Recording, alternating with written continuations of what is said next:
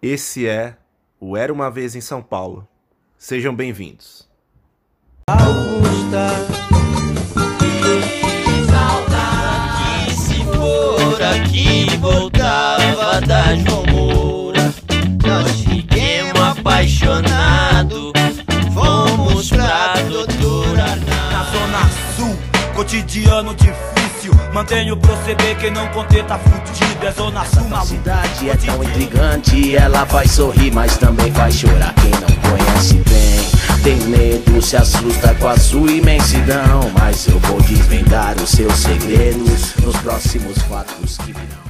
Bom dia, boa tarde, boa noite, galera. Esse é o Era uma Vez em São Paulo, episódio 24. Eu sou o Pedro e na presença aqui, né, ilustre do meu fiel companheiro, meu novo fiel companheiro, Otávio Almeida, né, Otávio? Sim, bom dia, boa tarde, boa noite. Estamos de volta aqui para mais um Era uma Vez em São Paulo. Boa. E aí, Otávio, a gente vai fazer agora, né, um, um episódio bem, bem especial, né? É, retomando um pouco a tradição ali do Era uma Vez de passar pela filmografia de diretores ali que a gente gosta, né? Então, a gente já falou sobre o Tarantino e um enfoque ali especial no Era uma Vez em Hollywood na época. Falamos também ali do, do David Fincher e por último aí falamos do senhor Chris Christopher Nolan, né? É, e aí, putz, conversa vai, conversa vem com o Otávio, né? Eu já tinha sinalizado ele ali que a gente precisava fazer um episódio é, sobre uma diretora, né? Acho que nada mais justo. E por que não, né, a gente começar ali, né, Otávio, com uma diretora que tem uma representatividade muito grande ali em Hollywood, filmes não tão é, com bilheterias absurdas ou com tantos holofotes, mas filmes ali interessantes no- de uma maneira geral, que é a Sofia Coppola, né, Otávio? Exatamente, não é, não emplaca sucesso de bilheteria porque o foco é outro. Ela é o que gostam de dizer que é uma cineasta que entrega arte, não comercial. Embora eu pense que tudo é arte, tudo é comercial dentro do cinema. Não, perfeito, cara. E, e é isso, né, galera? Assim, a gente já tava com esse episódio engatilhado, mesmo na época ainda com o Marcos há um tempinho, né? E, e aí, enfim, com o Otávio aqui, nada mais justo da gente retomar essa ideia e colocá-la em prática agora, né? Mas sem mais delongas aí, né? Vamos, vamos já deixar claro aqui, galera, também que a Sofia Coppola, né, tem basicamente sete filmes ali principais. Ela fez alguns longas, é, alguns curtas também em começo de carreira, mas a gente decidiu focar aqui basicamente em três filmes. É, dois, né, que nos marcaram muito ali, que são os mais conhecidos por todos, né, As Virgens Suicidas e Encontros e Desencontros. E o último dela, né, o On The Rocks ali de 2020, é, enfim, para a gente trazer um pouco de como a Sofia Coppola está caminhando aí é, na carreira dela já com mais de 20 anos, né, Otávio? Então acho que a gente consegue deixar uma maneira bem simbólica aí esses três filmes dela para comentar, né? Sim, são 50 anos de Sofia Coppola, é, um pouco mais de 20 anos de carreira como cineasta que redefiniu Sofia, Sofia Coppola, né, para todos nós. Que é, eu que sou mais velho que o senhor, conheci Sofia Coppola com o grandioso, poderoso, poderoso Chefão Parte 3, que eu adoro, e não diminuam a terceira parte em relação a 1 e o 2, que eu gosto muito do 3 também. Olha lá, Ela já come... é bom que você já começou com uma polemiquinha aqui. e ela e, você sabe que ela foi bastante criticada como atriz nesse filme, né? Ah, mas depois ela calou a boca de todo mundo como se precisasse fazer isso, né? Mas ela seguiu os passos do pai, né? O Francis. E, e se revelou uma diretora de primeiríssima qualidade, ah, algo que eu aprecio muito, que é uma assinatura, um estilo próprio, inconfundível, e eu só posso respeitar quem imprime sua visão e que você bate o olho, sente aquele clima, aquele tipo de história, de atuação visual que você já remete a uma contadora de histórias É, e para mim esses são os melhores cineastas. Perfeito, Otávio. Ótima intro, cara. E, e assim, acho que até pegando o gancho aí, né, que você já, já trouxe um pouco da identidade da Sofia, né? Só contextualizando, né, galera? Como o Otávio falou, Sofia Coppola e Sofia Carmina Coppola, 50 anos de idade aí, recém-completados aí, né, em, em maio. Ela é uma nova-iorquina ali, né? Então ela traz muito também desse ambiente nova-iorquino em muitos dos, dos filmes ali, né? E, e ela é a filha mais nova ali da cenografista Eleanor Coppola e do cineasta Franz Ford Coppola, que, enfim, dispensa comentários aí, né? E como, enfim, aos 15 anos ela estagiou na Chanel, ela, enfim, fez, fez uma, a faculdade ali, a, a Santa Helena High School, e depois ingressou na Mills College, e depois, por fim, no California Institute of the Art Design. É, mas, enfim, né, tirando a questão acadêmica ali da Sofia Coppola, galera, o mais importante, né, o que a gente já de, de, de início, né, identifica nela, é um pouco dessa, desse peso, né, que o Otávio comentou, que ela teve que carregar naturalmente por ser filha de um dos maiores cineastas, né, diretores de todos os tempos, que é o Francis Ford Coppola, né? A gente não precisa nem é, tecer muitos comentários aqui, né, sobre esse diretor, que enfim pode ingressar numa numa futura lista aí, né, Otávio, de próximos episódios nossos também, né? Acho que vai valer a pena com certeza falar um pouco da carreira desse cara monstruoso aí de Hollywood. Mas assim, ela fez participação, né, em alguns filmes ali, mas como o Otávio comentou, é, o filme que mais a marcou ali com certeza, né, e infelizmente muito negativamente no senso comum, foi o Poderoso Chefão 3, que é de que ano, Otávio? Você tem de cabeça? É de 1990, num dos melhores anos do Oscar, que também teve os bons companheiros. Putz, verdade. Ghost Só isso. E Dança com Lobos, que acabou ganhando. Agora eu não tô lembrando o outro, acho que foi Tempo de Despertar, não tenho, não tenho certeza. É, eu acho que é mesmo. Mas, putz, só nessa palhinha aí já deu para ver que, que aquele ano foi emblemático, né? E assim, é, não vou discordar totalmente do Otávio ali no ponto do Poderoso Chefão 3. Para mim, ele fica assim abaixo do 1 e do 2, mas não é um demérito, porque o 1 e o 2, putz, o 1 é um dos maiores filmes, se não o maior de todos os tempos, né? Ou pelo menos assim o mais reconhecido em todas as listas e no senso comum também. E o 2 para mim assim fácil é a melhor continuação de um filme que eu já vi na vida. Não sei se você concorda, Otávio. É... Então assim, dado esse parâmetro, cara, você chegar ali com três depois de tantos anos ali, né, de hiato entre os filmes, foi uma tarefa mais difícil, né? Então você introduziu também o Andy Garcia ali, que não tinha tantos filmes, a própria Sofia Coppola, que tem um papel de destaque. No geral, assim, para mim a trama não se mantém tão empolgante ali, com tantas camadas igual o 1 e o 2, mas faz um trabalho muito digno, né? Sim, eu acho que continuações tardias que levam muito tempo para chegar às telas após seu antecessor. É, acho que cada fã já criou em seu imaginário como seria esse próximo filme. Demorou demais, sabe? Então a decepção é até compreensível uh, pela força, no caso de Chefão e de outros grandes filmes que tiveram sequências que demoraram muito para sair do papel. Uh, ela acaba sendo quase inevitável o que eu, eu entendo, claro que para mim o 3 é o. Eu prefiro falar o menor, entre aspas, dos três, mas eu acho que fecha de uma forma incrível Uh, uma, uma das, ou a maior trilogia do cinema, uh, uh, com um final bem satisfatório. O que eu não concordo é achar que o filme não é bom ou porque ele é inferior por causa da Sofia.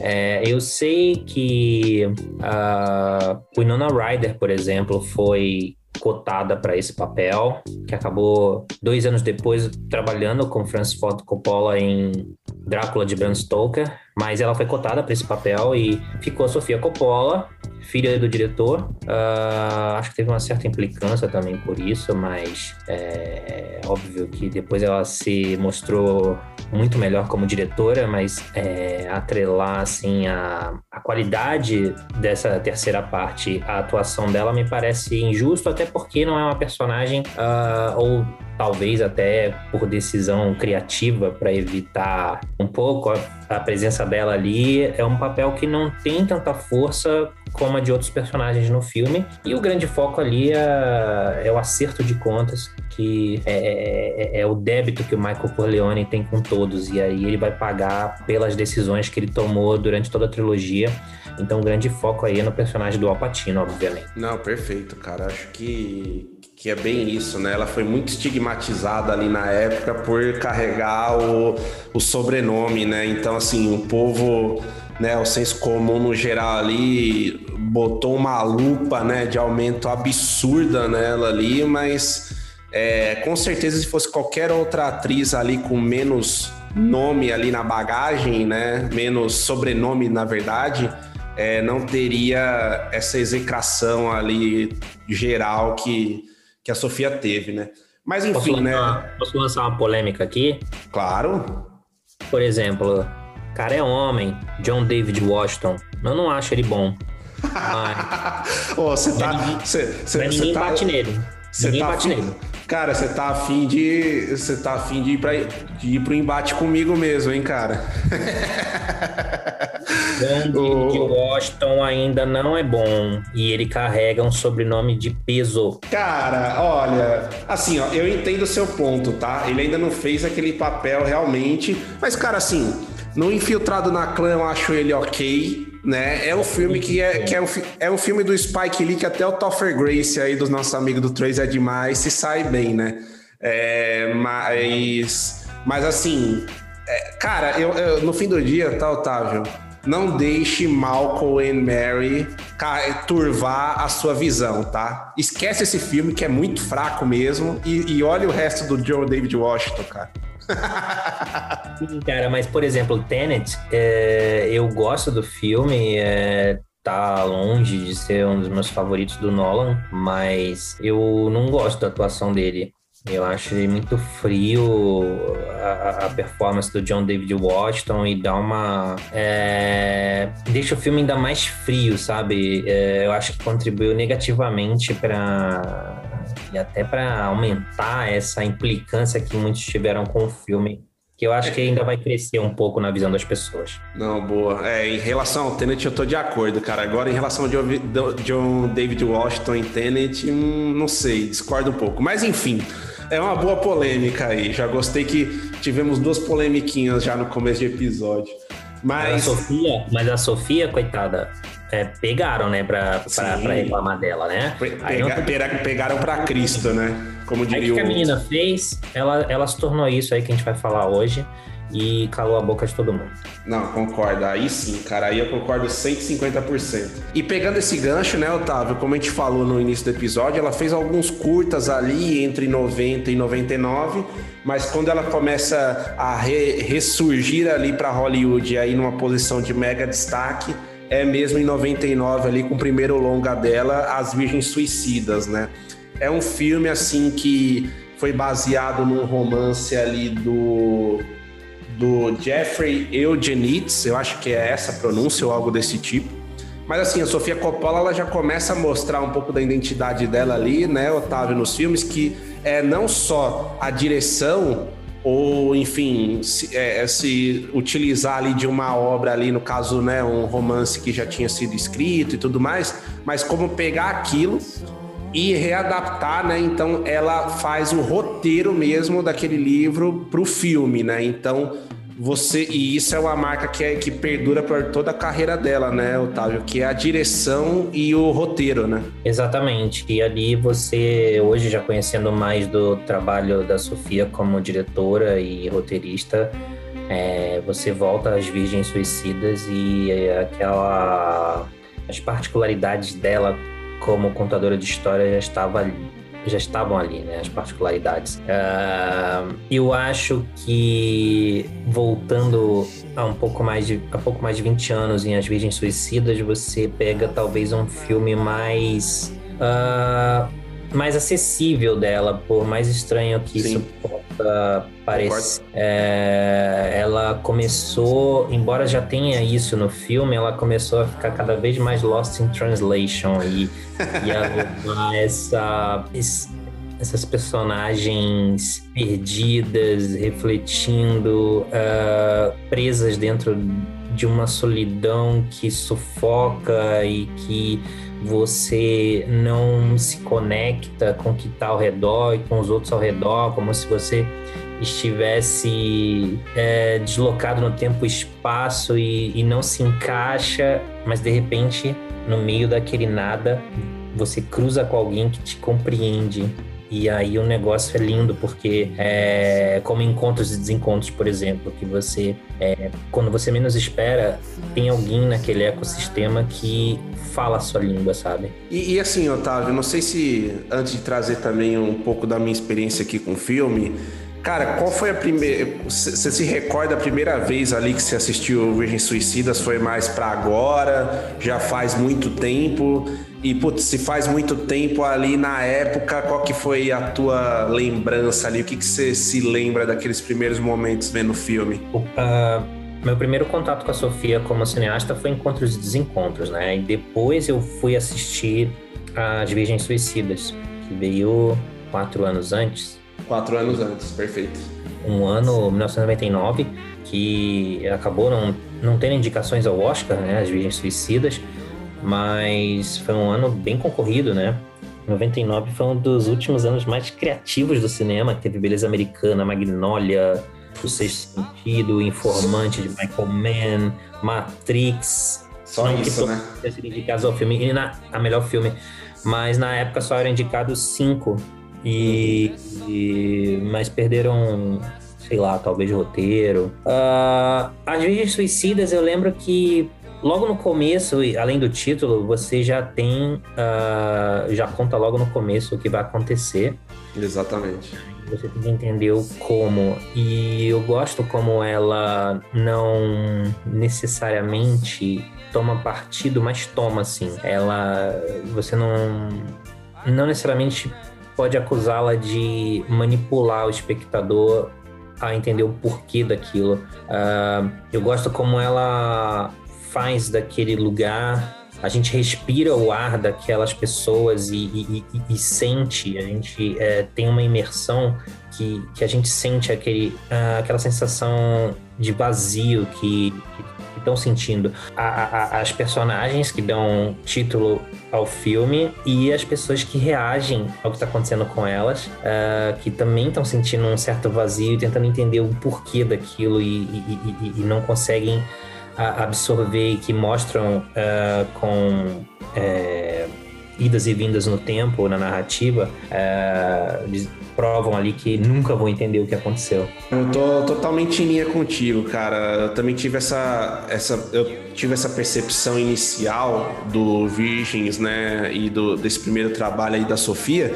E, e assim, Otávio, é, sendo bem sincero, cara, eu fui ver Virgens Suicidas, cara, tem o que uns dois anos atrás só que eu fui ver esse filme, né? Então, o meu primeiro filme ali da Sofia Coppola é, também foi ali o Encontros e Desencontros. Na verdade, não, na verdade não. O meu primeiro filme foi Um Lugar Qualquer, o Somewhere, dela, de 2010, se não me engano. E aí depois eu fui pro Encontros e Desencontros. Então, Virgens eu fui ver mais recentemente. Mas, cara, eu fiquei também encantado ali pela, pela temática dela já no primeiro filme, né? É, tem muito disso que você colocou, né? De como ela consegue trazer já essa identidade, ela consegue trazer esse tom intimista também para os filmes dela, né? Dos protagonistas. Então, assim, ela vai bem na no introspectivo quase ali, né? De cada protagonista, né? Então você sente mesmo o que eles estão vivenciando ali. Então, assim, o ambiente externo passa a não ter tanto é, tanto peso, né? E é muito mais os dilemas ali de cada personagem. Eu acho isso bem bacana. Mas sabe uma das coisas, Otávio, que mais me chama atenção e nos filmes dela e já começou nesse é a questão da, da trilha barra das canções que passam pelos filmes dela, cara. Então, nesse, por exemplo, das Virgens Suicidas, a gente tem a trilha ali do Air, né? Da banda Air ali. E, cara, tem alguns trechos também que você identifica aqui umas canções clássicas, né? Tipo é, Crazy on You do, do Heart, né? Que embala ali a, o romancezinho do, da personagem da Kristen Dunst com o Josh Hart, né? Lá no, no filme. E, cara, é muito legal isso, né? Tipo, ela usa aquelas canções marcadas como Tarantino, como Scorsese, é, mas usa de uma maneira que eu julgo muito correta, diferente ali, por exemplo, né? Aí vai uma outra polemiquinha, né, do Cruella, né, que a gente falou no outro episódio, né, Otávio? Que na minha opinião, né, foi muito excessivo o uso das trilhas ali, parecia mais um classical hits do que qualquer outra coisa, né?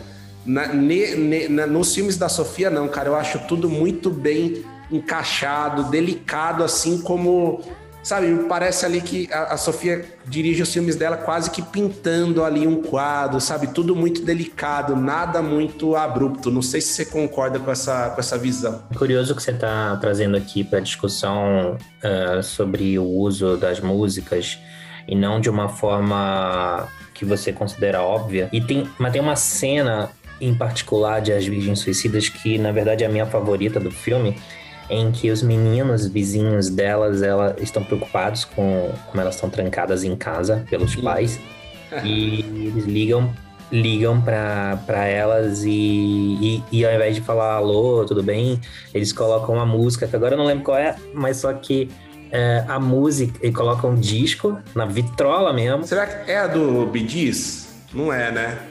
Acho que não é do Gees. Não é do Gees, né? Bom, enfim, mas continua aí. Ah, acho que é, ele fala Hello, It's Me, eu acho a música. Eles falam e, e constroem o diálogo através da música e desligam o telefone.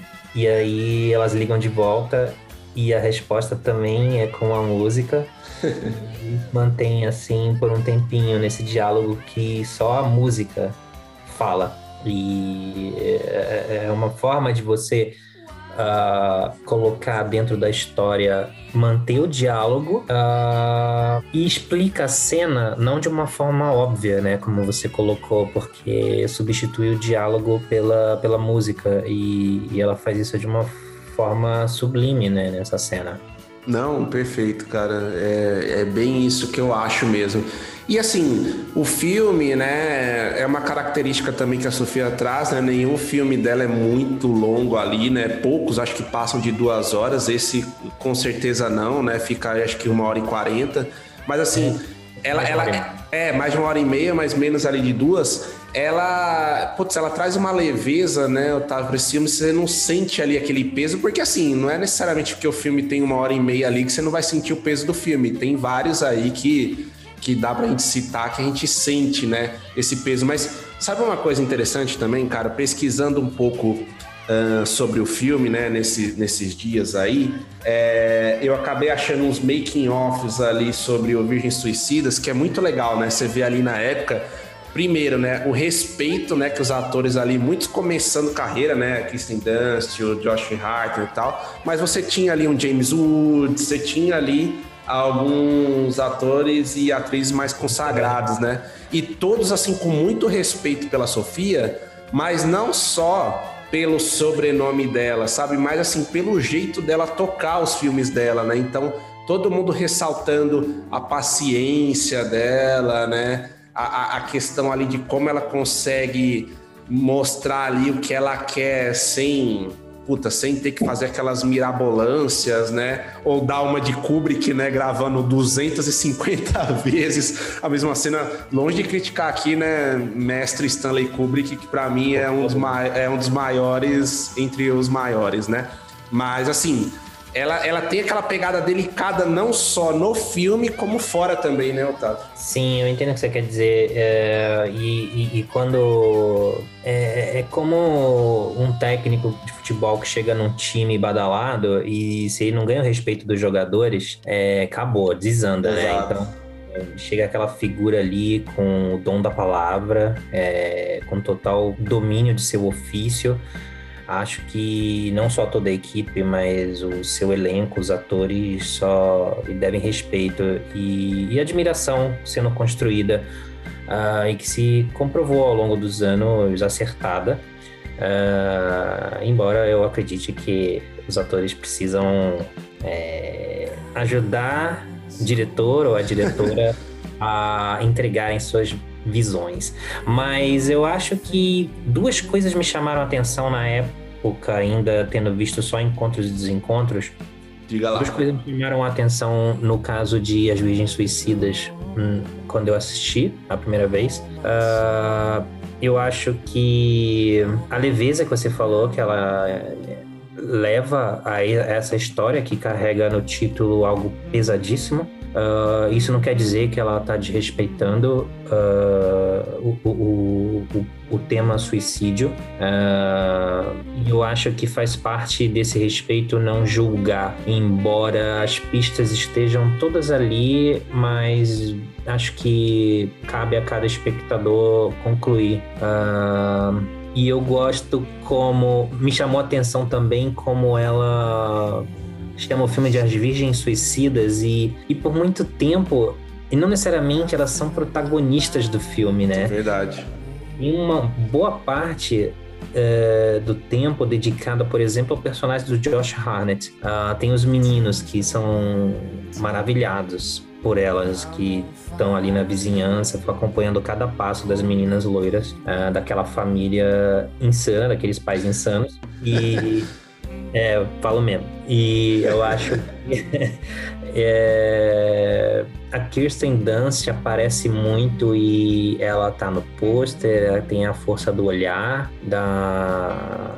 ela atrai os olhares atrai a câmera, mas muitas vezes ela não abre a boca, por exemplo. Ela tá com aquela figura ali, você fecha os olhos e você lembra do rosto dela no filme. Mas por um bom tempo é o Josh Harnett que toma conta do filme. É o James Woods e a Kathleen Turner, que faz a mãe delas, e o pai, James Woods, que tem muitas falas no filme. E, e, e curiosamente, as meninas, elas têm poucas falas e elas ficam ali mais com uma, uma imagem, sabe? Quando você uh, imagina figuras ina inalcançáveis que você não consegue tocar e como santas, entendeu? Por exemplo, que você você reza pro divino e você não tá vendo para quem você tá rezando. Uh, mas são aquelas figuras estão ali quando você fecha os olhos, entendeu? Eu acho isso interessante como as virgens suicidas elas me passam essa imagem, essa sensação de que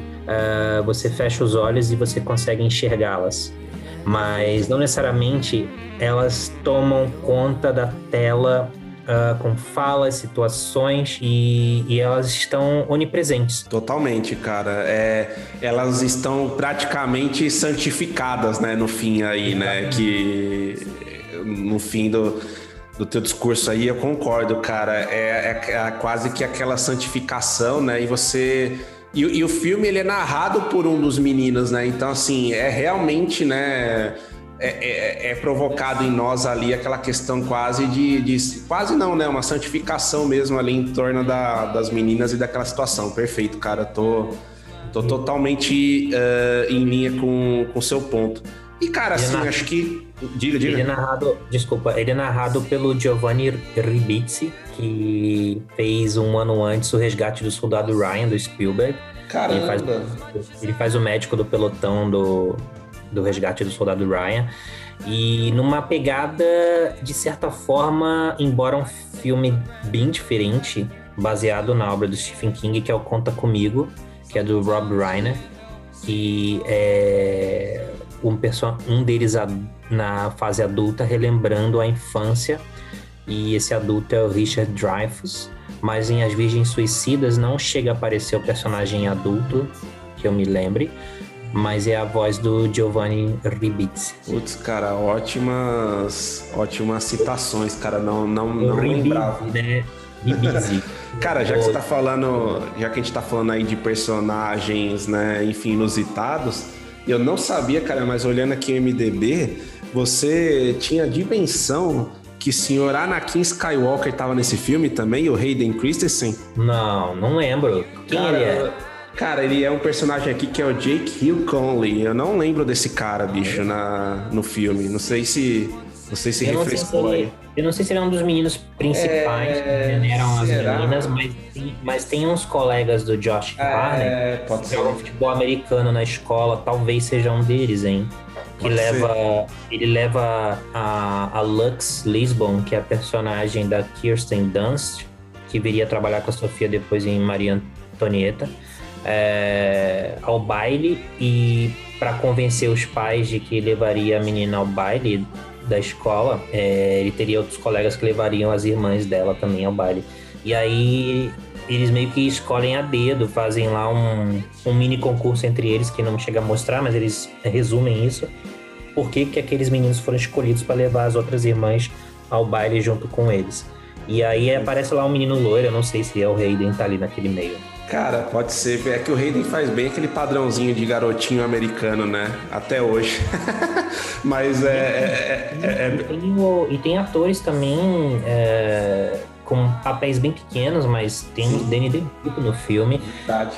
O, o Scott Glenn também tá no filme, ele faz um padre. Nossa, verdade, né? Que, que coisa, né? Você vê ali, né? Tipo, isso é bem legal também, né? Tipo, ela trouxe uns figurões já naquela época, né? Mas, putz, conseguiu colocar todos eles ali no meio, né? Sem ter aquela figura que você bate o olho e fala, nossa, rouba toda a cena. Que acho que isso é uma coisa, né, Otávio, que dá pra gente pontuar também, né? Tirando algumas ou outras exceções, tipo Bill fucking Murray, que é espetacular, rouba a cena em qualquer coisa que faz, mas eu digo, os filmes da Sofia Coppola não tem, né, aquele ator, ou, no geral, né, aquele ator ou aquela atriz que roubam a cena totalmente ali. É, no geral, ela consegue trazer todos os coadjuvantes ali bem, bem encaixados. Né? Acho que o filme dela, os filmes dela, no geral, tem essa pegada mais amena, né? Não é pra ter realmente aquele grande protagonista, no geral, né? É verdade, ainda mais nesse filme do, das Virgens Suicidas. é, você olha pro pôster e tá lá a imagem santificada da Kirsten Dunst te olhando, no, te perseguindo com os olhos no pôster. Mas não é só ela, né? É, acho que- É, exato. Eu acho que uma coisa interessante também, a gente está falando de uma cineasta, de uma mulher que, que já em 1999 imprimindo seu estilo, sua voz, ah, frente a uma indústria completamente machista. E, e o filme não é só as virgens suicidas, não, não é Uhum. apenas as meninas. E, e, e ela dirige o Josh Harnett, ela dirige o James Woods. E, e como eu disse, eles têm mais voz do que as meninas. É, e no filme seguinte ela dirige Bill Murray, ah, que é o personagem principal de Encontros e Desencontros, embora esteja lá Scarlett Johansson, ela é a principal atriz, mas o filme é, é praticamente ele, né? Ah, pelo menos é como ficou pra mim.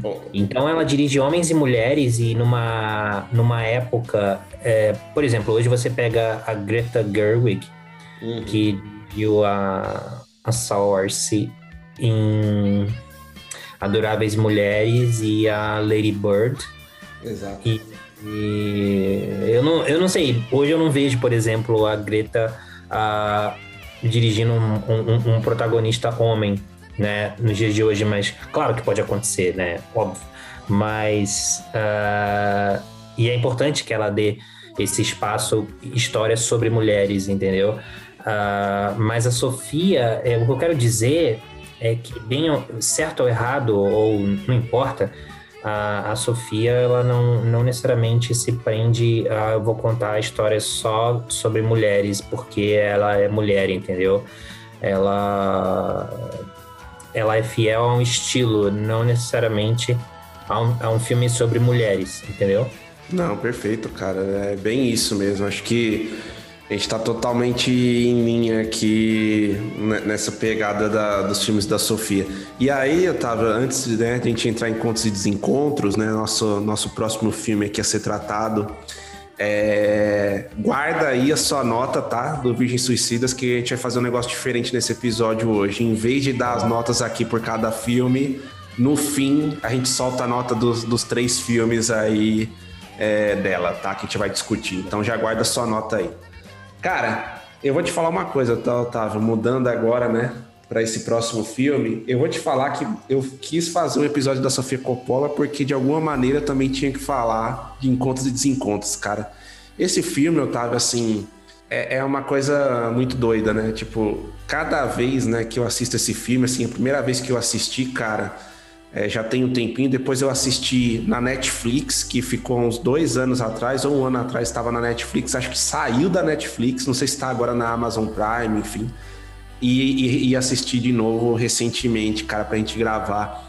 E esse filme, assim, Otávio, é aquele filme. Sabe, sabe quando tem aqueles filmes, cara, que tipo, você assiste assim, você fala, cara, esse filme vai ficar um bom tempo, ou talvez o resto da vida comigo, assim, é um pouco da sensação que eu tenho com encontros e desencontros, cara. Tipo, eu não sei, tá? Se ele tá no meu top, sei lá, 10, 20, 30 de filmes, até porque eu acho que isso daí vai mudando muito, né, cara? Tipo, muito difícil categorizar, pô, meu top 20 de filmes, sei lá, né? Tipo, a cada momento ali que você assiste um filme, você, você tem uma reação diferente. E quando você reassiste, o filme pode ficar datado ou não, enfim. Mas em, sem, sem esticar muito, cara, o Encontros e Desencontros, para mim, putz, logo na primeira cena ali, né, do Bill Murray, na verdade, assim, tem a cena ali da Scarlett deitada ali e tal, mas logo depois, né, na cena do Bill Murray entrando em Tóquio, cara, com aquela música de fundo, né, da, que a Sofia encaixa ali, e aquele jogo de luzes e tudo que você vê ali, o que, que é Tóquio, mano,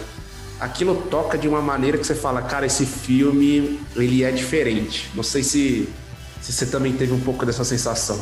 Enquanto os desencontros é, ele é diferente. Ele mostrou que a gente tinha. comprovou que a gente tinha uma cineasta diferente, ainda bem, e com um estilo próprio. E muitas vezes os primeiros filmes dos cineastas uh, fazem o mundo uh, ficar mais atento a eles, é, sabe que tem alguém diferenciado ali mas que ainda não é aquele filme que carimbou uh, aquela assinatura, sabe? E encontros e desencontros desse filme em diante, aí foi a Sofia Coppola mesmo, sabe? Aquela cineasta que você bate o olho e você vê que é um filme dela e que você sente que tá naquele universo dela particular e e, que não tem outro igual. Então, acho que foi a partir desse momento em que você, a gente, é, acho que as pessoas se sentiram, gostando ou não, que estavam num filme de Sofia Coppola, sabe? Totalmente. E eu acho que a presença do Bill Murray engrandece muito o filme. Uh, se eu não me engano, ela criou essa história pensando nele, Sim. escrevendo pensando no Bill Murray.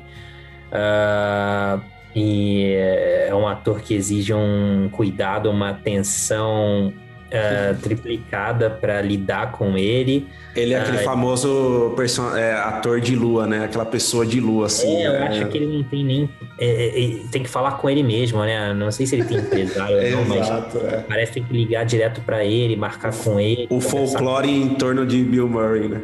Exatamente.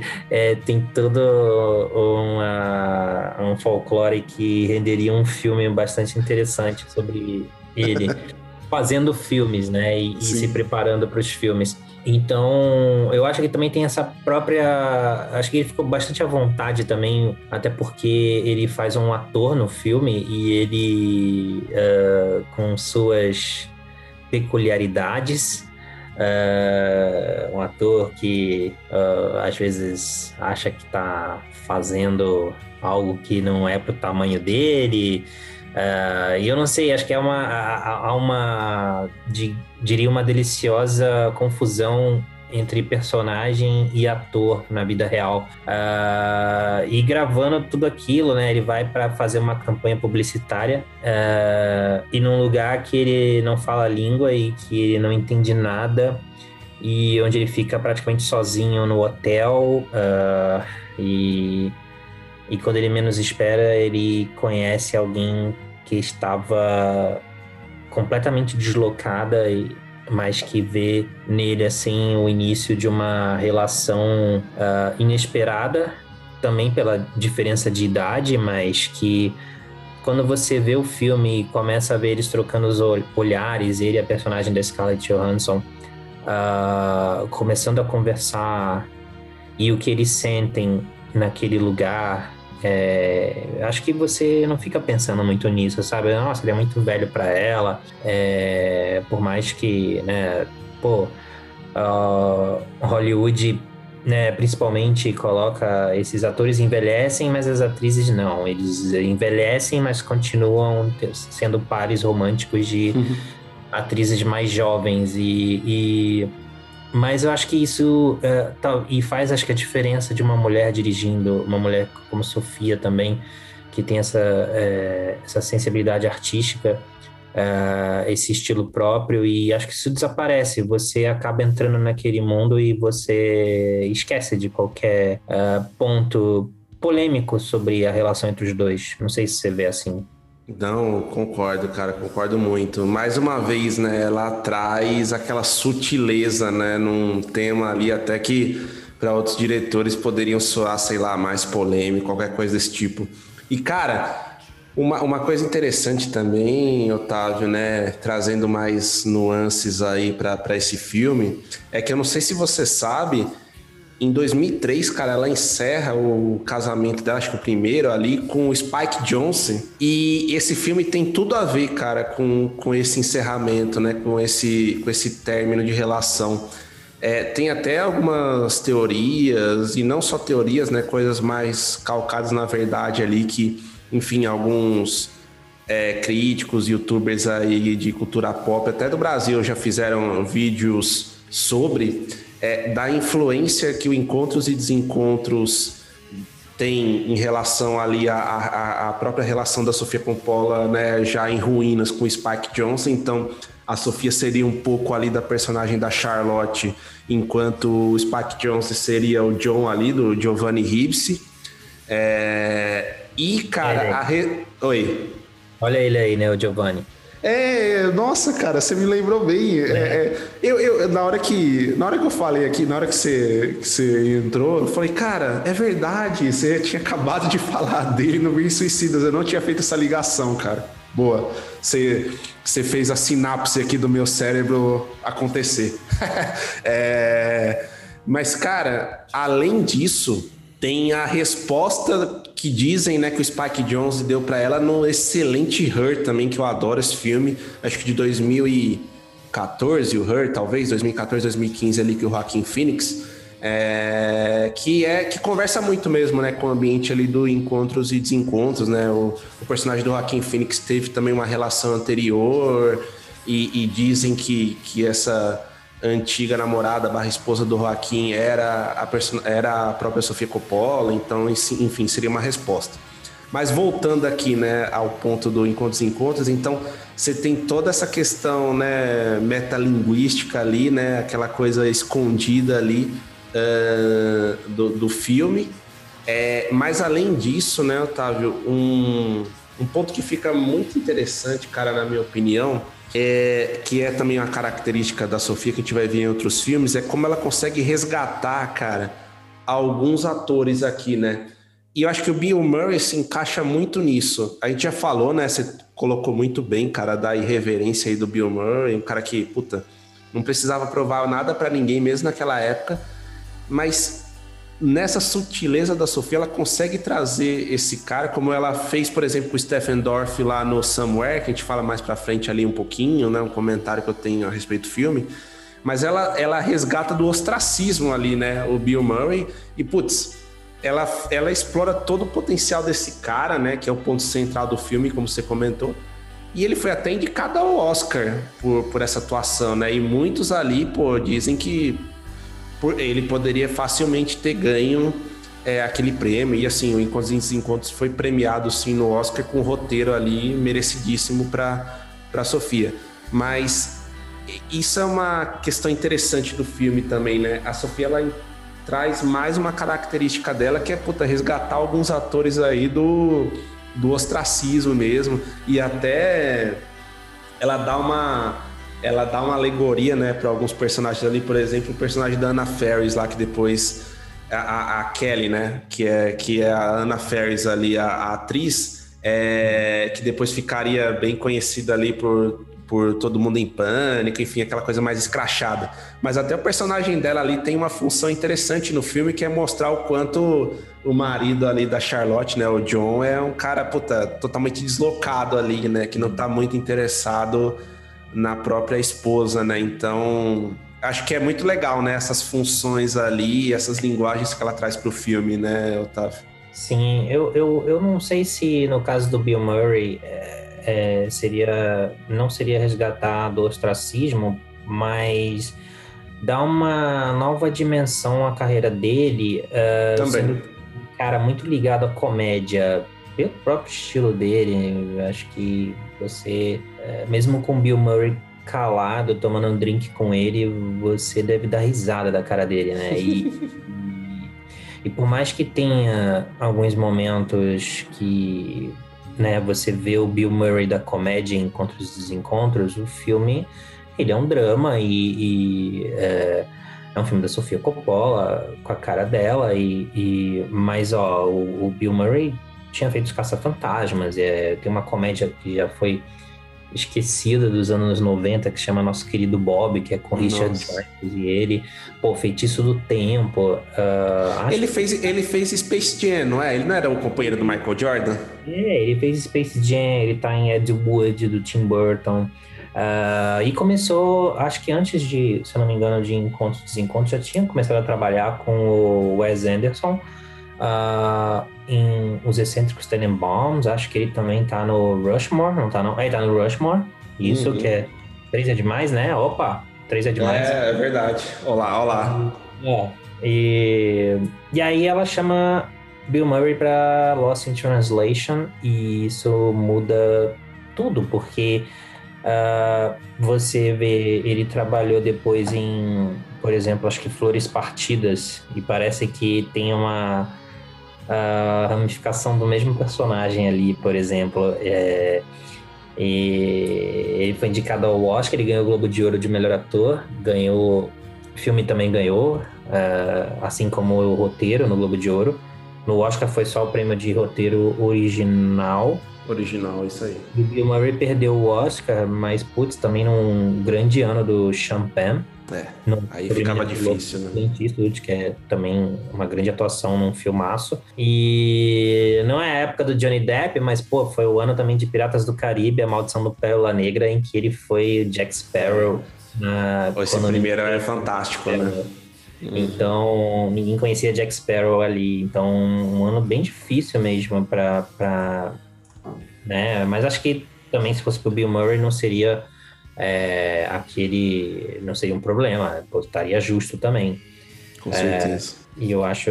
É, a minha visão é essa, eu acho que eles provou também que eu não lembro agora. A, a, um elogio, também deu um elogio essa minha não lembrança de que drama que o Bill Murray fez antes de Encontros e Desencontros, que eu vou chamar assim de drama, ganhou o Globo de Ouro de comédia musical, não foi? Hum, cara, não tô lembrado qual que é. Foi, porque melhor filme de drama foi o, o Senhor dos Anéis, O Retorno do Rei.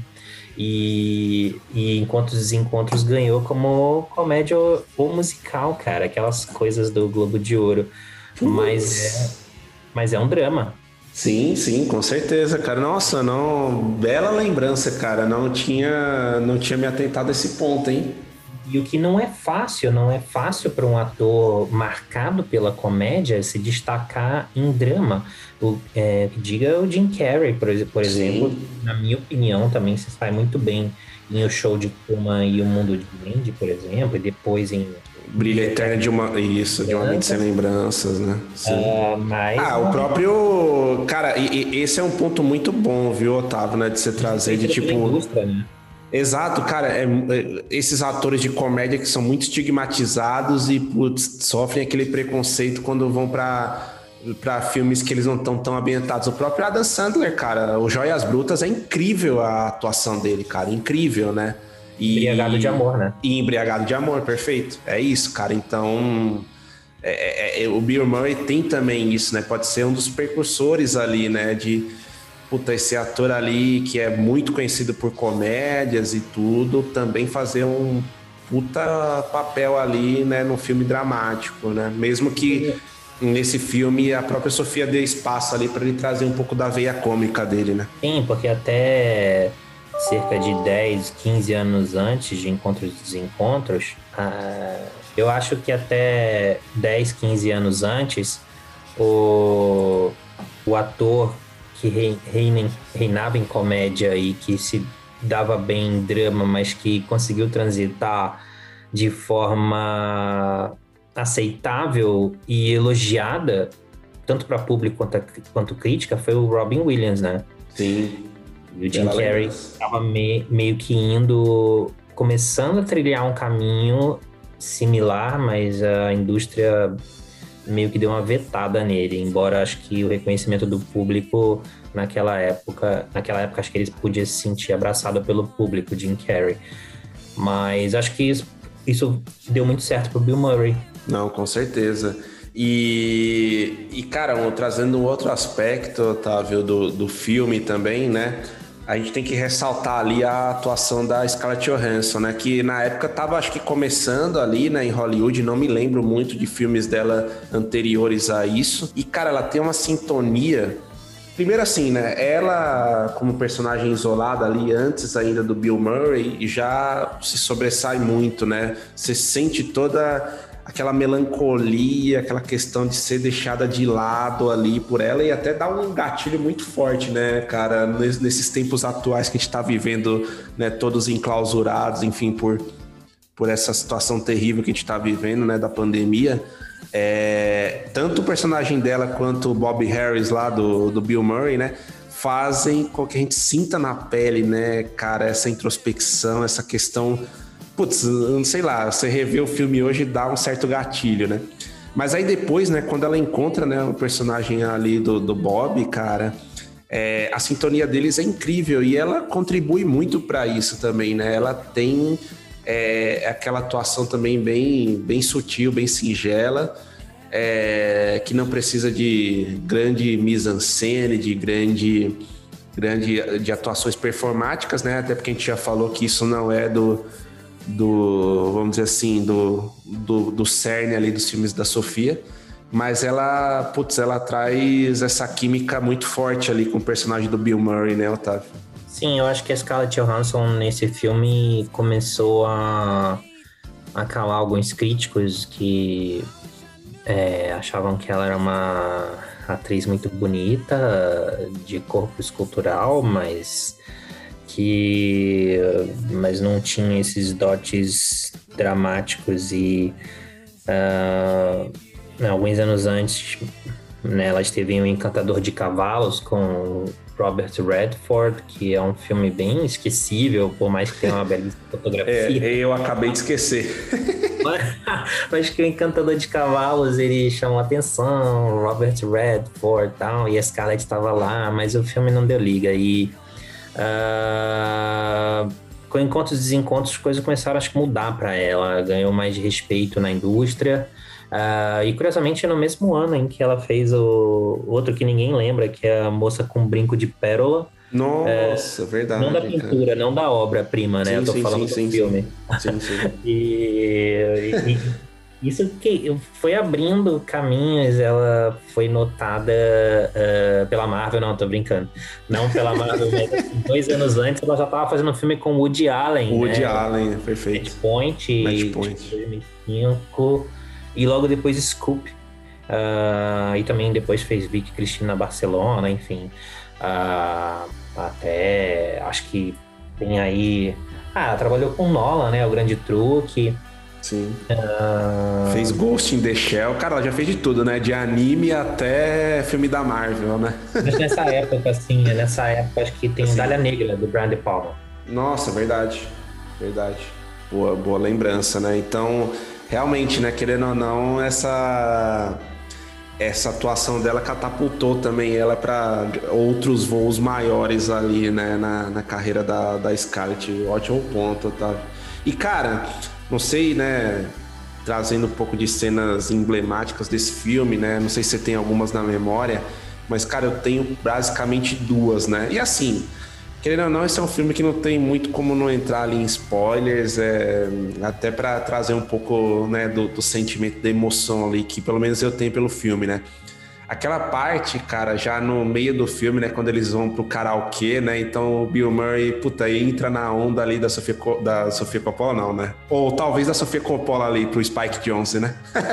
Mas da personagem ali da, da Scarlett Johansson, né, da, da Charlotte ele entra na onda ali, vai com os amigos dela, tem situações engraçadas ali no meio, até que, meu, eles começam a cantar no karaokê, o Bill Murray canta até um Bruce Springsteen ali no meio. Cara, é, é muito legal aquela cena, né? Você vê, tipo, o cinema da Sofia Coppola ali no ápice, né? Aquela questão, puta, introspectiva, mas emocional, meio singela.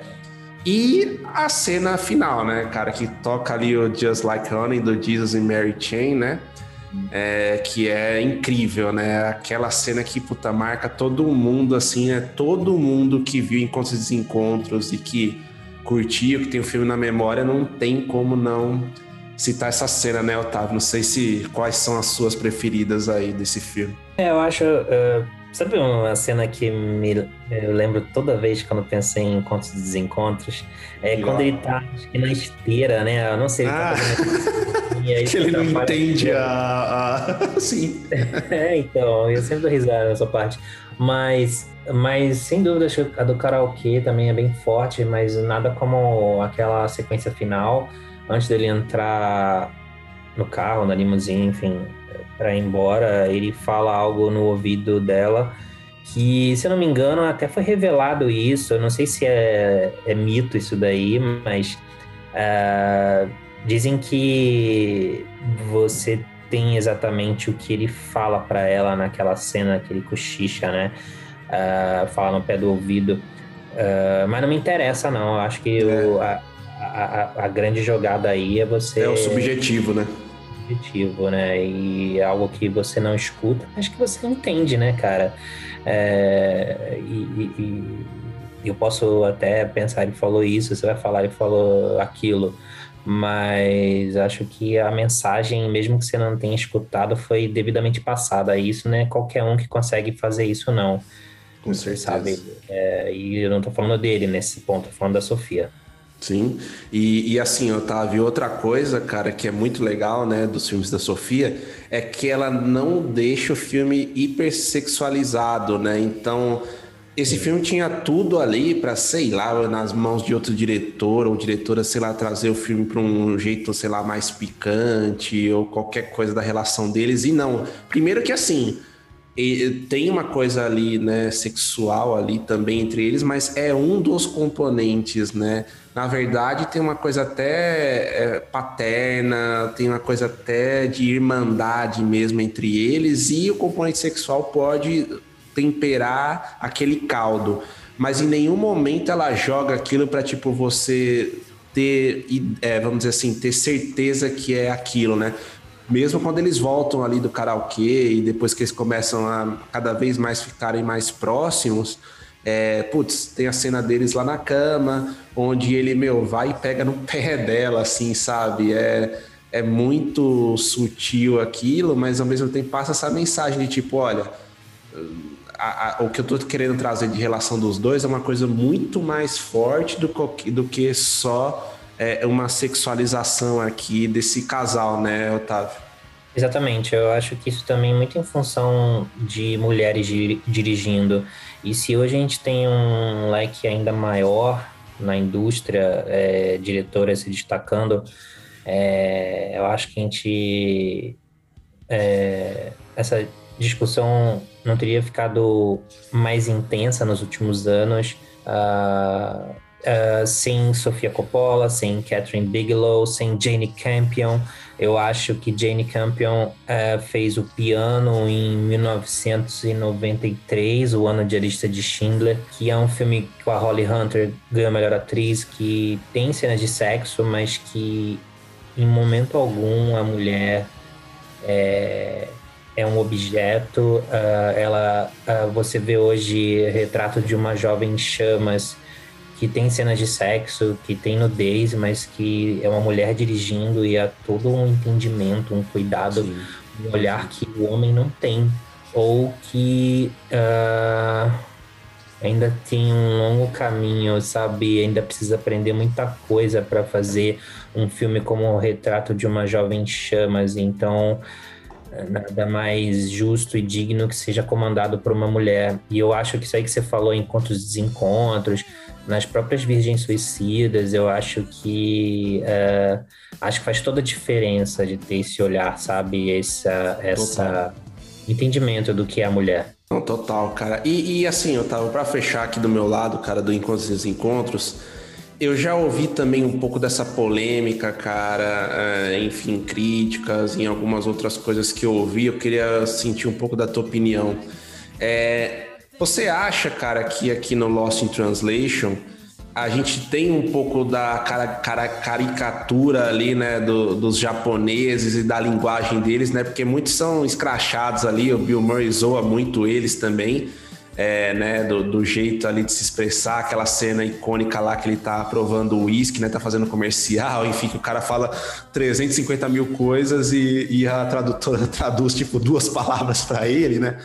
É, cara, você acha que tem, nesse sentido, o filme pode ter envelhecido um pouco mal nessa caricatura excessiva ali da, dos japoneses, porque, cara, na minha opinião, né, já trazendo minha opinião, eu acho que em momento nenhum, tá, a Sofia quis trazer isso. Lógico, é, realmente fica um negócio meio caricatural ali, né? Mesmo da, dos japoneses, quando o Bill Murray vai lá no programa de auditório lá do, do apresentador e tudo, mas, cara, eu senti aquilo muito mais do Bill Murray não se encaixar no ambiente ali, como por exemplo a, a Scarlett, né? A personagem da Charlotte se encaixa, então os amigos dela, puta, super descolados ali, ela não tem problema nenhum, e ele sim, ele é um ele é um estranho, mas ele é um estranho na própria família dele, ele não tem uma boa relação nem com a esposa dele, com os filhos, que está ali num ambiente totalmente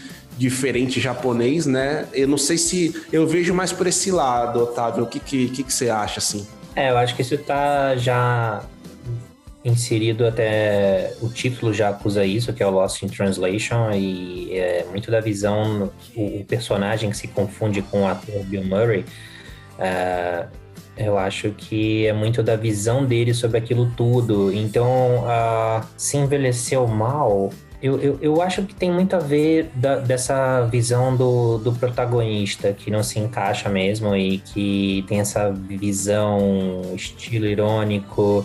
Uh, o americano é, numa terra que ele não. numa cultura que ele não compreende não sei se envelhecer mal, mas é, a resposta é sim e não, porque uh, até hoje acho que você tem isso, por mais que haja um respeito maior pelo, pelo estrangeiro, ainda é a visão americana sobre como são esses estrangeiros. Então, sim.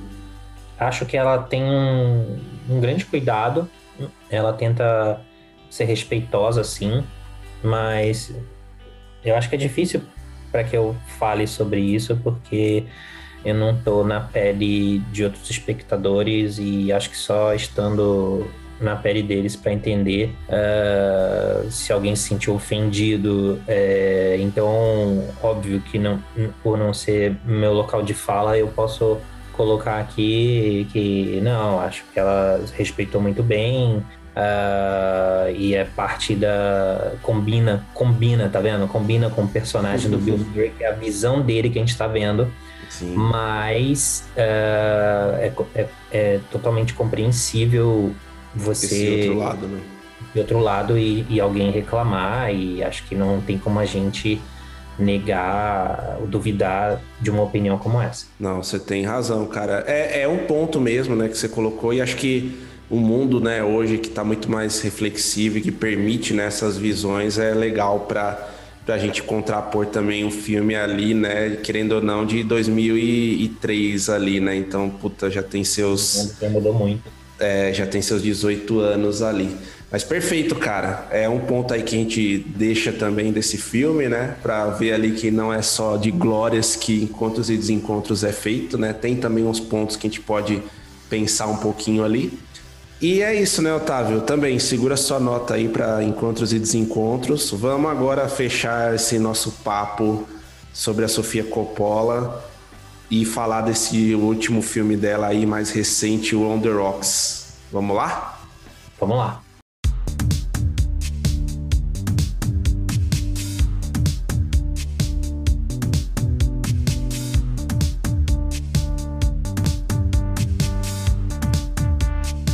E é isso, né, Otávio? A gente chega aqui no nosso último filme, comentado aqui da Sofia Coppola. É o On The Rocks, né? Um filme de 2020, né? Um filme já em cenário pandêmico, né, cara? Que, que foi lançado ali na Apple TV, com exclusividade e tudo mais. E um filme, Otávio, que eu confesso que eu demorei um pouquinho, cara, para assistir. Eu não assisti ali no hype de lançamento do, do, do filme, acho que foi no final do, de 20, né? Acabei assistindo só esse ano. Mas achei um filme interessante ali pro padrão da Sofia Coppola, né? Que, que, qual foi sua impressão inicial, cara, sobre o filme? Eu acho que gerou uma grande expectativa em torno do dela voltar a fazer um filme que seria para o cinema, né?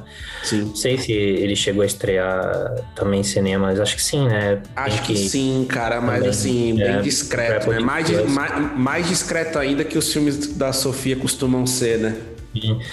Uh, ela teve aquele especial de Natal com Bill Murray, mas a gente Sim. esperava um, um longa-metragem, mesmo um filme uh, de Sofia Coppola com Bill Murray. E, e quando começaram a falar sobre o filme, eu nem imaginava que a Rashida Jones, que seria a personagem principal, e, e o Bill Murray é um coadjuvante no filme. Ele faz o pai dela e é, gira em torno sobre dessa relação pai-filha. E eu acho que né? Também, curiosamente, muitas pessoas falaram também. Será que ela tá falando da relação dela com o pai, o Francis hum. Ford Coppola? Boa. Uh, uh, mas eu acho que ele é bem mais que essa tradicional história entre pais e filhos que não se bicam, mas que vão se reconciliar de alguma forma em algum momento. É, como sempre, parece um filme simples, convencional, mas é é, você enxerga além, você vê a Sofia Coppola e ela propõe, acho que uma conversa, ela gera uma conversa uh, profunda, né, sobre a mulher dos dias de hoje, a mulher contemporânea, sabe, lidando com várias questões, uh, como filhos, casamento, é, a cobrança sobre como você deve viver a sua vida pessoal, as atitudes que você deve ter, é, implicam com as roupas que ela usa no filme. uh, e a Sofia tem um estilo bem dela, assim. Uh, e tentam ensinar como a personagem da Rashida Jones deve conviver, como ela deve viver em sociedade. E me surpreendeu em, eu como homem, assim, eu não estava vendo um filme sobre masculinidade tóxica, mas em algum momento falei, opa, também é sobre isso e é interessante como ela aborda isso sem, é, sem panfletagem, ela insere isso de uma forma bem, é, bem, bem ela mesma, sabe? Uh, de uma forma natural, orgânica. Uh, ela fala sobre novos e velhos perfis de homens, uh, homens que são dinossauros e os homens que existem e que podem melhorar e como esse perfil de homem pode melhorar. E, e acho que também é um filme em que você pode aprender a aceitar as pessoas como elas são. Acho que tudo isso é embalado por uma Nova York muito bem filmada, lindíssima no filme. Eu acho que a ambientação contribui muito. E eu acho que fazia tempo que eu não via Nova York tão bem tratada no cinema. Concordo, viu, tá É, de novo, né? Aquele ponto da delicadeza ali que ela traz pro, pros filmes, né? Cara, acho que o ponto que você trouxe da Rashida Jones, o Bill Murray estão excelentes. E eu acrescentaria também o ponto, cara, do Marlon Wayans, né? Um dos irmãos das branquelas ali, né? Esse totalmente estigmatizado, né? Porque o Marlon Wayans, você lembra ele dele no quê, né? Ou as branquelas ou todo mundo em pânico, né? Basicamente, né? Então Também. é muito é muito interessante, né? Ela mais uma vez trazer esse ator de veia cômica e tal, e até para um papel que ele mesmo tá muito pouco acostumado ali, né? Fazer um papel um pouco mais dramático, né? Então é interessante também. Agora, uma coisa desse filme, assim, Otávio, que você trouxe bem, né, da expectativa ali. Talvez, cara, no On The Rocks, mesmo sabendo um pouco do, do, do, do cinema da Sofia, como funciona, né, e tudo isso que a gente já trouxe dos filmes dela, talvez eu tenha ido com a régua um pouquinho mais acima do que eu deveria, sabe? É, eu tava realmente, tipo, olhei o personagem do Bill Murray ali e falei, nossa Será que ela vai trazer de novo um frescor ali para os filmes dela, né? Porque, enfim, né? Depois a gente comenta rapidamente ali dos filmes que passaram toda, toda essa carreira da Sofia ali, mas no geral filmes medianos, sem nenhum brilho assim, né? E o On Rocks eu achei que teria aquele algo a mais. E eu só identifiquei isso, cara, apesar de tudo isso que você comentou, né, do filme, eu acho também que a Nova York está muito bem tratada ali, né? Tá tratada por carinho de uma nova Yorkina, né? Que só ela poderia trazer. É, mas para mim os pontos altos do filme são sempre nas interações da Rashida com o Bill Murray, né? E às vezes o Bill Murray sozinho, como por exemplo naquela cena icônica dele ali é, de carro, né? E com, com aquele carrinho cupê dele lá, tudo, e a polícia ali perseguida é, é muito bom, né? Muito engraçado ali depois a interação ali dele com, com os policiais e tudo. Então, assim, é, são os momentos que eu lembro desse filme, né? Eu vou antecipar aqui já, Otávio, um ponto que você tem de incômodo e é meu também, cara, que é, puta, aquela parte lá que eles vão pro México, que é aquela briga de casal, esse filme que, meu, ali, eu não sei o que, que, que muito bem, o que, que ela quis fazer ali naquela parte, tipo uma sketch ali de um, de um humorístico da Globo, sei lá, alguma coisa nesse sentido, mas ali acho que o filme se perdeu um pouco, né? Mas Destoa, voltando... né? Destoa, parece que, ele, parece que vira outro filme dentro do filme. É, exato. Acho que não precisava daquela pegada ali. Dava pra ter aquele clima ali do casal, desconfiança e tudo que ela queria trazer, mas não sei se daquele jeito. Mas assim, acho que é um filme que, que tem sim seu valor, principalmente na parte do, na- nas interações ali do Murray. Não sei se você concorda. Eu concordo, eu acho que é, acabam. Ele é coadjuvante, mas é, essas interações entre os dois, entre filha e pai, é, acho que é, é tão forte que eu diria que eles são os dois protagonistas e, e eles passam por uma jornada de reconciliação que eu acho que ela acontece, eles se acertam em cima de erros, é uma jornada que vai acontecendo Sim.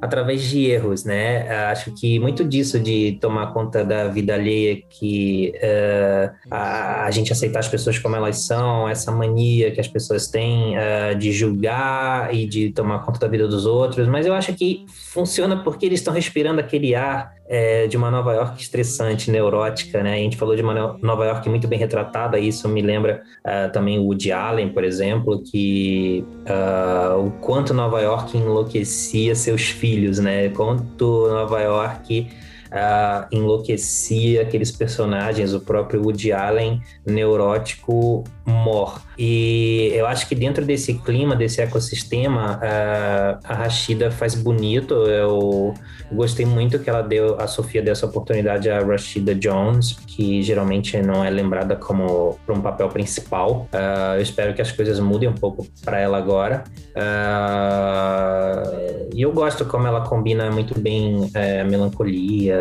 eh, essa felicidade contida, enterrado em algum lugar lá dentro do coração, sabe? E eu gosto muito da Rashida no filme, mas eu acho que o filme explode mesmo, ele vai para outro patamar mesmo quando o Bill Murray entra, toda vez que ele entra em cena. É.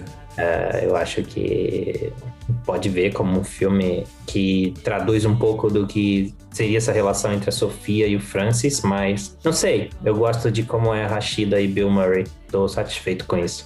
É, é aquele filme, né, Otávio, que faz uma boa companhia ali na. Putz, naquele momento seu, uh, vamos dizer assim, despretensioso, né? Não que os outros filmes da Sofia também não façam isso, mas é aquele filme bem despretensioso mesmo, né? Desde o início ali, ela não quer trazer nada mirabolante mesmo com esse filme, né? Ela já seta um pouco as suas expectativas, mesmo eu, né, que tava com a expectativa um pouco mais alta, ela já coloca um pouco mais, é, mais baixa ali, mais, mais estabilizada.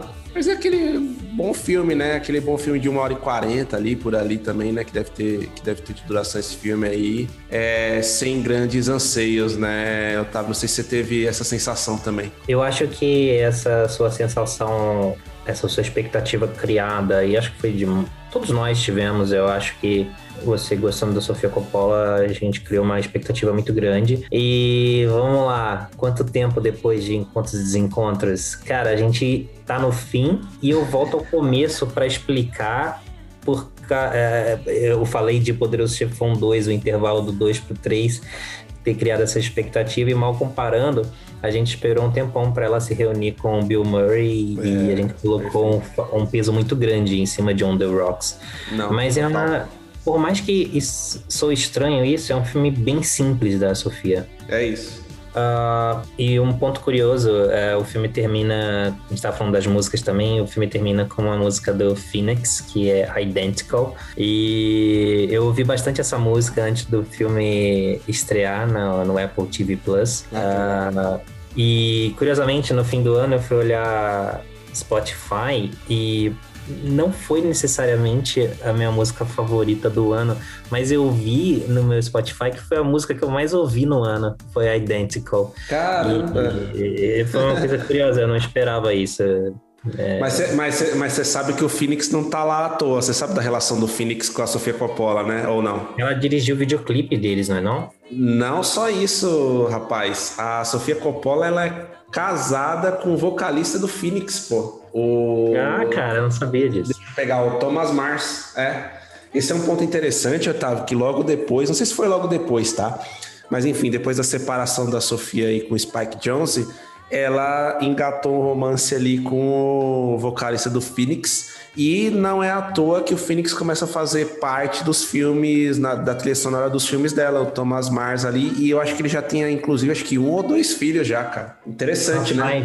É interessante, eu não, não fiz minha lição de casa, mas eu, eu, eu não sou muito. Eu, eu gosto muito de cinema, mas eu não, não conheço muito a vida é, dos famosos fora das telas, sabe? As é, gossips é, aí, né? É, é, é não, não, mas é bem interessante, eu não sabia. É, não, mas. E, e, e acho que faz. a conexão dela com Phoenix. E acho que faz todo sentido, né, Otávio? Assim, ela é uma diretora bem hipster, né? Digamos assim, usando o jargão aí, né? Ela é. adora colocar um, uns rockzinhos mais indie, no qual eu também gosto pra caramba, tenho que falar aqui. Mas é, é, bem legal, né? Pô, fez todo sentido ali esse casamento dela com o Mars lá do Phoenix. E, pô, show de bola, pô, sensacional saber que o, a sua música mais ouvida é do Phoenix tem tudo a ver com a Sofia Coppola e tá no filme, cara. Ó, fechamento perfeito aí. Em 2020 foi a que eu mais escutei, mas graças aos dados aí da, do, do, do Spotify, eu não, não tinha reparado isso. É curioso. Animal. Legal, uh, legal demais. A gente tá falando aqui do começo da carreira da Sofia Coppola como cineasta até chegar ao filme mais recente e, e já falamos o, como o mundo mudou de lá para cá. E vendo agora o Bill Murray, tanto em Encontros Desencontros quanto em On the Rocks, cara, é, ele passa por algumas situações que acho que hoje nós diríamos que ele é cringe no filme, no, nos filmes da Sofia. É. Cringe. cara, a gente já tinha ensaiado essa fala, mas é muito engraçada, cara. Eu não, eu, eu não sei nem da onde, cara, por que, que surgiu esse, esse jargão aí do cringe, né, cara? É fenômenos do Twitter e na internet que pairam aí, a gente não sabe da onde vem. Mas não deixa de ser, viu? Mas, mas eu, eu lanço uma provocação maior, viu, Otávio, pegando esse ponto. Os, o, a Sofia Coppola adora trabalhar com personagens cringe, né, cara? Se for ver. Total. Total. E, é- Porque, ó, o, o, o professor, né, o James Woods, o pai das meninas, já era cringe. O Bill Murray, em Quantos Encontros, é cringe. O, cara, o Stephen Dorff no Somewhere é cringe. o Bill Murray agora no On The Rocks é cringe também. Eu acho que a gente pode classificar cringe de várias formas, né? Existem vários perfis também. Mas se a gente vai adotar aí. Uh, tirando James Woods, acho, em, em As Virgens Suicidas, mas alguns dos melhores cringes aí estão na filmografia da, da Sofia Coppola. Sim, não, ótimo ponto, cara. Perfeito aqui para fechar esse, esse bate-papo aí. Vamos ver o que, que a galera pensa também aí. Seria Bill Murray a representação perfeita do cringe? Bom, respondam pra gente aí nos comentários. é, Otávio, antes de a gente ir para as notas aqui dos três filmes, cara, que é um momento também legal aqui do Era Uma Vez, né? Sempre dando as nossas notas aí como se valessem, né? Alguma coisa, mas enfim, valem sim, valem sim aqui para só para dar uma divertida. É, eu queria também, cara, citar alguns outros filmes dela que a gente não abordou aqui e tudo, né? Mas que eu acho que vale a pena. Principalmente, cara, dois deles, né? Bling Ring eu deixo pra você falar, tá? Que eu sei que você gosta. tô brincando, tô brincando. é, mas. Cara, Maria Antonieta, que foi acho que o filme que ela fez ali depois do Encontros dos Encontros, que é de 2006. Eu não tenho grandes lembranças, tá? Desse filme, mas eu acho que uma coisa interessante citar além da personagem, né, da Maria, da própria Maria Antonieta, da Kristen Dunst, que ela puta, remodela ali, traz um negócio jovial pra personagem e tudo.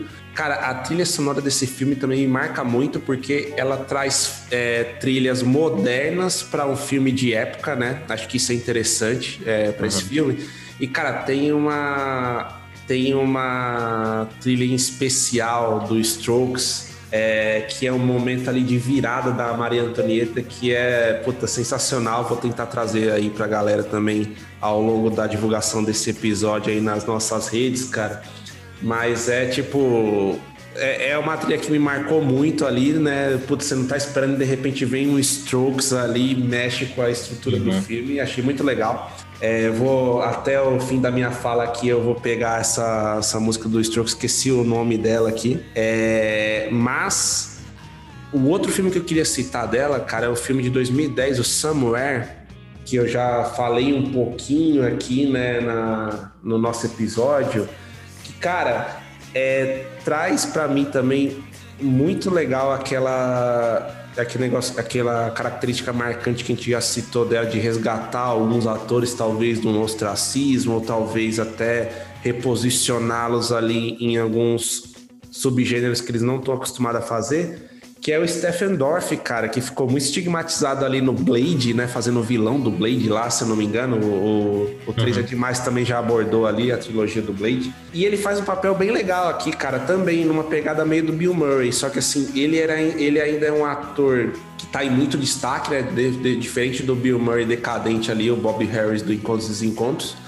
Uh, o personagem de Stephen Dorff é mais aquele ator de filmes de ação mas, cara, ele tem uma relação bem interessante com a filha, que é a Ellie Fanning, né? É, é uma relação distante, fria no começo, mas que depois vai se aproximando. E, de novo, né? O Strokes fazendo parte aí dessa, dessa virada. O momento de maior aproximação ali do personagem de, dos personagens de pai e filha ali no filme é também com uma música do Strokes barra do Julian Casablancas ali, que faz uma versão acústica de um dos maiores sucessos ali do Strokes, que é You Only Live Once, né? Que é a famosa YOLO, né? É, é. Cara, é sensacional essa versão, né? Não é a YOLO mesmo, é uma versão remodelada, diferente ali mais do Julian, mas para mim também é um ponto alto que puta, me marcou muito nesse filme, cara. Você teve algum outro filme da Sofia, Otávio, que você, que você destaca além de Bling Ring? Uh, acho que a música que toca no Maria Antonieta, acho que é Whatever Happened, né? Isso, garoto, perfeito, cara. Cara, eu acho que eu acho que Maria Antonieta mesmo, né? Eu não gosto é do Run on Fire essa música, tá? É da, do segundo álbum do Strokes.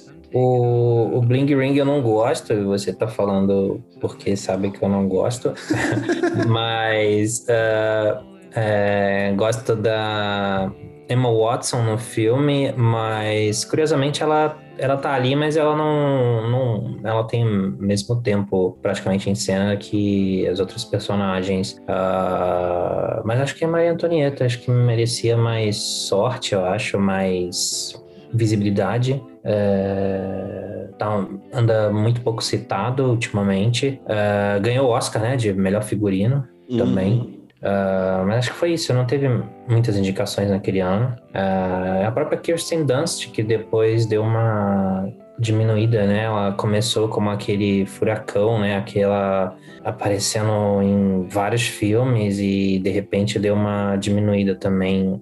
E, mas eu acho que eu destaco Maria Antonieta mesmo. Mas a gente Boa. falou. Mas eu acho que hoje a gente falou dos meus favoritos dela. É isso, cara. Eu também, tá? Se a gente fosse falar de toda a carreira dele, é citar os top 3, iam ficar nesses top 3 aí para mim mesmo. Talvez o Samu era ali roubando o lugar do On Rocks, mas não sei, tá? Eu ainda precisaria pensar um pouco. Mas é isso aí, Otávio. Acho que a gente passou por toda a carreira dela e para fechar ali, né, com chave de ouro, vamos para as notinhas aí, cara. Sua nota para começando ali por Virgens Suicidas, de 0 a 10. Eu dou nota 8. Cara, você pegou o espírito aí, tá? Eu também dou essa nota para para virgens aí, acho que um 8 tá de belíssimo tamanho. E encontros e desencontros. Também dou nota 8. Por que nota 8 aqui igual virgens, cara? Eu não sei é, ainda dizer qual dos dois é meu favorito. Eu gosto bastante, gosto bem dos dois filmes, é, mas eles tem a assinatura Sofia Coppola, ao mesmo tempo acho eles bem distintos e eu gosto disso. Uh, eu vou te explicar porque talvez Encontros e Desencontros possa crescer ainda mais dentro de mim, porque uh, eu tava muito na vibe Senhor dos Anéis, tá? Era o, era o ano do, do Senhor dos Anéis ganhar e, e, eu não consegui entender porque tinha que chegar até o terceiro filme para finalmente ganhar, sabe? Uh, então era uma época que eu tava pensando só em Senhor dos Anéis e foi o fechamento da trilogia, o Retorno do Rei. E também gosto muito do Clint Eastwood, então eh, eu quero dizer que foi uma temporada e os anos seguintes também uh, me fizeram rever muito esses filmes que eu gostei muito que foram sobre Meninos e Lobos e no ano seguinte já teve Menina, Menina de Ouro do Clint Eastwood, então tava muito nessa vibe Clint Eastwood, Senhor dos Anéis. Uh, tinha outro filme que eu gostava muito, mas que há muito tempo eu não vejo, que é também de 2003 e foi indicado ao Oscar de melhor filme, que é Seabiscuit. Nossa, é, cara. Eu gosto muito do, desse do, filme. Do Tobey Maguire, que ele é o jockey, né? Sim, que é do Gary Ross, que eu achei que a carreira dele ia estourar, porque antes ele fez Pleasantville, que também é com a que é com o Tobey Maguire. É, e depois ele meio que deu uma sumida, mas ele fez o primeiro Jogos Vorazes, mas enfim. Uh, então eu gostava muito desses filmes e eles ofuscaram um, um pouco para mim na época Encontros de Desencontros. Eu sei que você viu muito depois disso, mas eu, eu acho que eu, eu, essa é a minha explicação por ter, de certa forma, colocado uma sombra em cima do filme da Sofia e eu preciso voltar a ele. Não, super válida. Cara, para encontros e desencontros, cara, por tudo já que eu já trouxe no episódio e por ser um filme que, putz, me marcou muito e toda vez que eu vejo, puta, ganha uma outra dimensão e nesse cenário pandêmico parece que, né, desperta novos gatilhos. É, para mim é um filme dela nota 9,5 assim, cara, é quase quase um 10 para mim. Eu gosto demais, demais mesmo do filme, é um filme que, que, que marca assim, cara, pelo menos para mim. Eu acho que é um filme, cara, que caminha ali para um 8,5, para um 9, sei lá, mas a cena final aquela subjetividade que ela dá pro diálogo ali deles, curto, a música de fundo, o cenário, tudo, cara. Aí eleva para um outro patamar aquele filme, sabe? Quem sabe nas próximas vezes que eu assistir não chegue num 10, né? Mas por enquanto acho que o 9,5 tá, tá de bom tamanho. e. Diga, diga. Eu acho, eu acho que os filmes que entregam grandes cenas finais, eles acabam sendo lembrados. É, eu não lembro agora, mas eu na minha memória diz que foi Billy Wilder que dizia que quando você entrega um grande final, é, o público ou esquece ou perdoa todo o resto.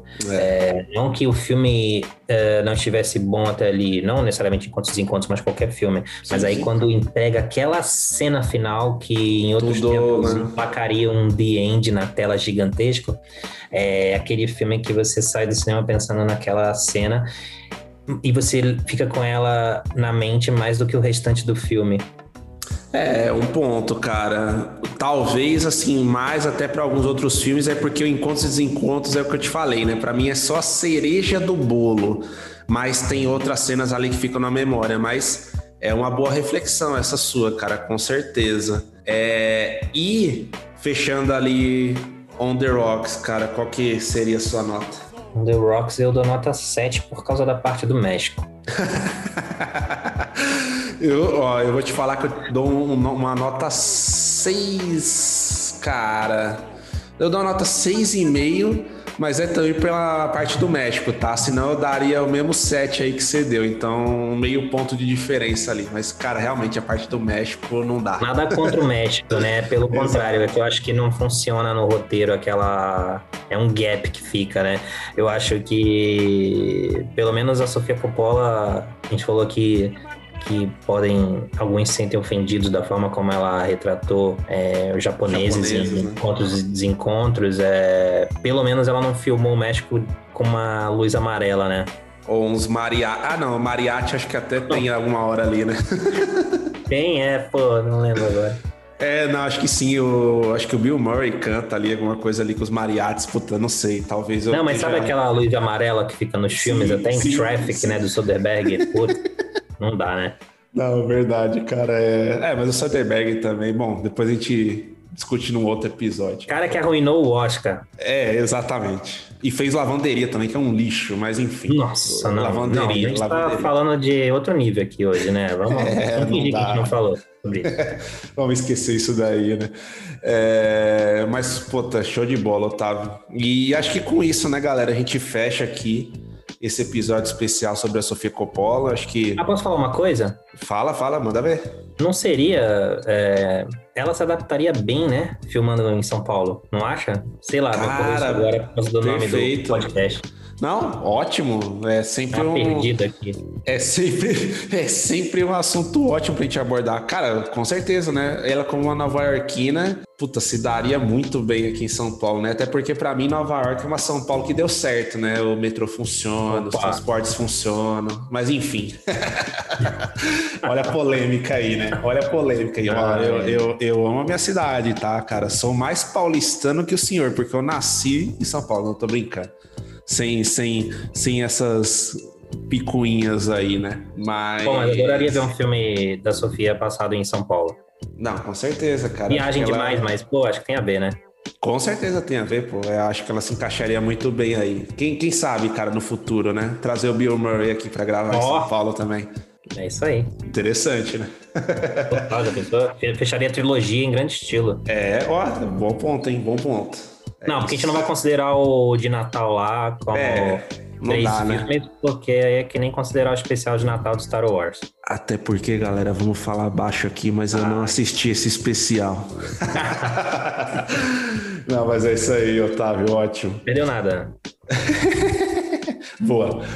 É, mas é isso, galera. Acho que a gente conseguiu trazer aqui um pouco do que a gente queria, né? Era esse o espírito, comentar um pouco da vida e obra aí de Sofia Coppola, esperando ansiosamente novos filmes aí dessa diretora que, enfim, já tem uma marca muito forte aí em Hollywood e influencia várias diretoras e diretores também da, da sua época aí. E, bom, Otávio, agradeço, cara, mais uma vez aí a participação. Só lembrando aqui, galera, nos sigam nas redes sociais aí, o arroba era uma vez em, em São Paulo, era uma vez em SP, no Instagram, no Facebook, agora no Twitter também, recentemente, a gente entrou lá no, no Twitter com arroba EuVesp, tá? As iniciais aí de Era Uma Vez em São Paulo. Nos sigam também no Leatherbox, é, Era Uma Vez em São Paulo também, tudo junto. Era Uma Vez em SP, desculpa. E fiquem à vontade aí para comentar nos nossos posts, stories, com críticas, com sugestões. E, enfim, tudo aí que vocês quiserem participar com a gente, que é sempre é, muito bem-vindo. E, Otávio, acho que vale a pena também falar para a galera aí que Próximo episódio a gente vai trazer a nossa sessão de clássicos aí de volta, que começou no início do ano com o Doutor Fantástico do Kubrick. A gente vai ter mais um clássico, né, Otávio, com participações aí muito especiais, né? Especialíssimas, especialíssimas e estou ansioso para esse próximo episódio também. E te agradeço muito por mais esse papo, gostei muito. É, queria agradecer a todos que estão aqui ouvindo. E se a Sofia Coppola estiver ouvindo também, please, Sofia, come to São Paulo. Vem ser feliz aqui. And bring Bill Murray. Bring Bill Murray, please. Exato, cara. Não, sensacional. E, ah, galera, não esqueçam também de seguir as redes aí do Otávio e o grande hollywoodiano aí que sempre posta ótimos conteúdos. Beleza? Otávio, obrigado aí por mais um episódio. Vamos pro próximo. Obrigado, valeu, cara. Um grande abraço. Abraço, valeu, galera.